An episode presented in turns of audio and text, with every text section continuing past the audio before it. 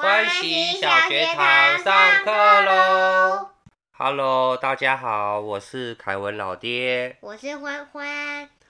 欢欢，你觉得怎样的同学会让你一开始就不喜欢他呢？我觉得应该是看起来不干净、我身上有味道的同学吧。不过老爹觉得男生运动完的汗臭味也很可怕呢。是吗？那老店经验丰富，可以告诉我应该要怎么样处理吗？以前呢，我们都会喷香水去掩盖味道，殊不知这样是臭味加上香味，味道简直难以形容啊！我最近发现一款糯米粒的保湿净味喷雾，它是用纯天然的凝蛋白酵素制成，没有多余的香精、酒精、硫酸盐、皂碱、防腐剂。都是天然草本萃取，它会主动去包覆臭味，分解掉，只留下香香的香味。欢有一款清新马鞭气质味的净味喷雾，就特别适合你哦。那你这样说也可以喷脸哦？当然可以啊，它具备活性酵素天然愈净机能，也可以直接当化妆水使用哦。听起来是不是特别适合小宝宝或是皮肤比较敏感的人使用啊？欢真是厉害啊！糯米粒还有出宝宝专用的舒缓乳液和防雾喷雾，还有一款女性专用的私密沐浴露哦。妈妈说啊，经期后使用起来特别舒服，比较不会有味道了。现在结账输入折扣码和推荐码 Bonnie，可以再现折一百五十元哦。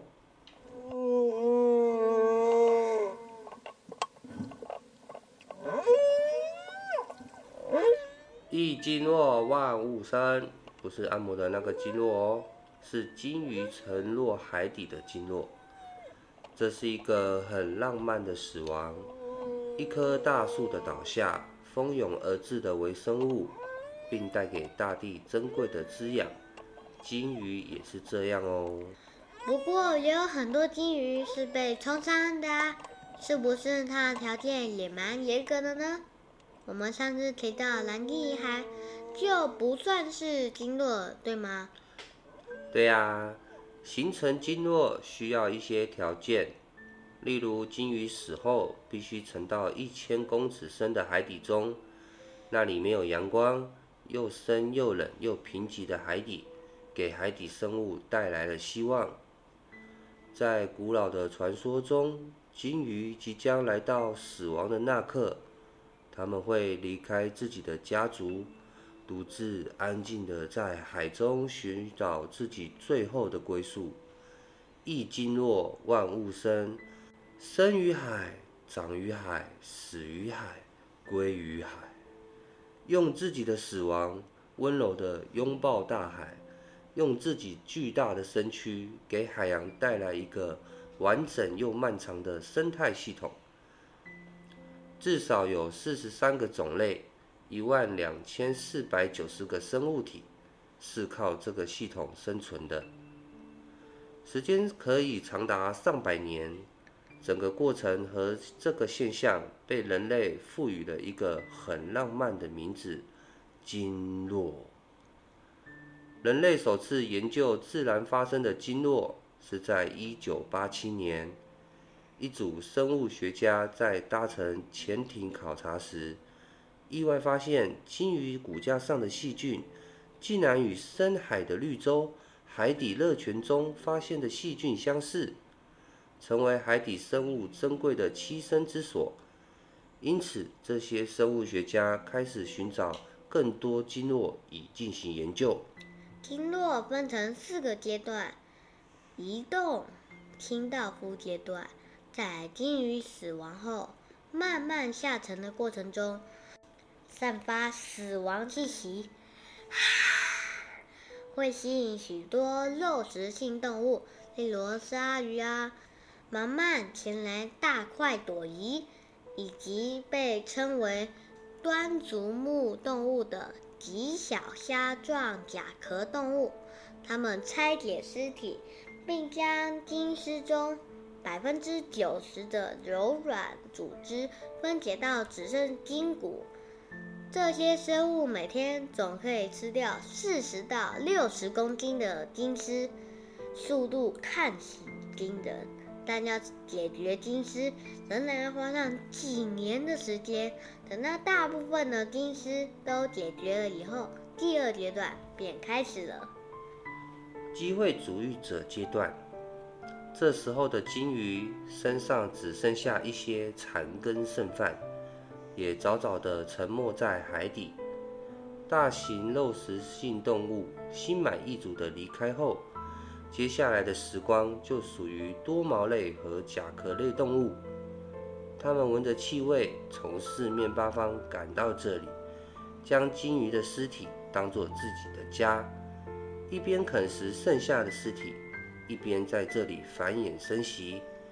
在第二阶段中。科学家常常发现一些未知的生物、新的物种，是一个很重要的阶段哦。第二阶段进行大约两年后，大量细菌开始占领筋骨，便正式进入第三阶段。第三阶段，化能自养阶段。这时，金鱼只剩下庞大的骨架。到了这个时候，真正神奇的。深海生态系统才开始展现，大量的厌氧菌在金鱼的骨头上出现，它们分解骨头里的脂肪，同时与溶解在海中的硫酸盐结合，产生大量难闻的有毒硫化氢。对鱼类来说是有毒的，但对自养菌来说，硫化氢却是能量的来源。而一些小型的鱼类、贝类又以自养菌为食，只有海底生物大量繁殖，才能保证整个海洋生态系统的稳定。金丝中平均有一百八十五种不同的清流生物，第三阶段可以持续五十到一百年之久。这个阶段的状态与很多海底现象相似。例如前面提到的海底热泉和冷泉。所谓海底热泉，是一些海底的裂口会喷出富含矿物质的滚烫混合物，而冷泉则是海底充满海水和气体的池子，富含硫化物和甲烷。这些地方为了海底生物的生存提供了食物，不同于其他海底地区。那老弟。说到喷出，就让我想到火山是不是也这样啊？哇，欢欢说了一个很好的问题哦。虽然火山会带来毁灭性的力量，根据岩浆本来的特性，所产生的火山灰可提供多样的矿物质，富含铁、镁、钾等矿物，因此大多有火山喷发物堆积的地区，土壤都较为肥沃。好啦，我们继续说我们的经络。第四阶段，礁岩阶段。这时候的金鱼身上已经完全一点有机物都没有了。有机物是什么？必须靠有生命的细胞才能产生的有机化合物。矿石就算是无机化合物。这时候，金鱼的骨头已经变成了礁岩。为弱小的生物带来一个可以居住的地方，这就是整个经络的过程。在深海的海里，没有阳光照射，无法合成有机物。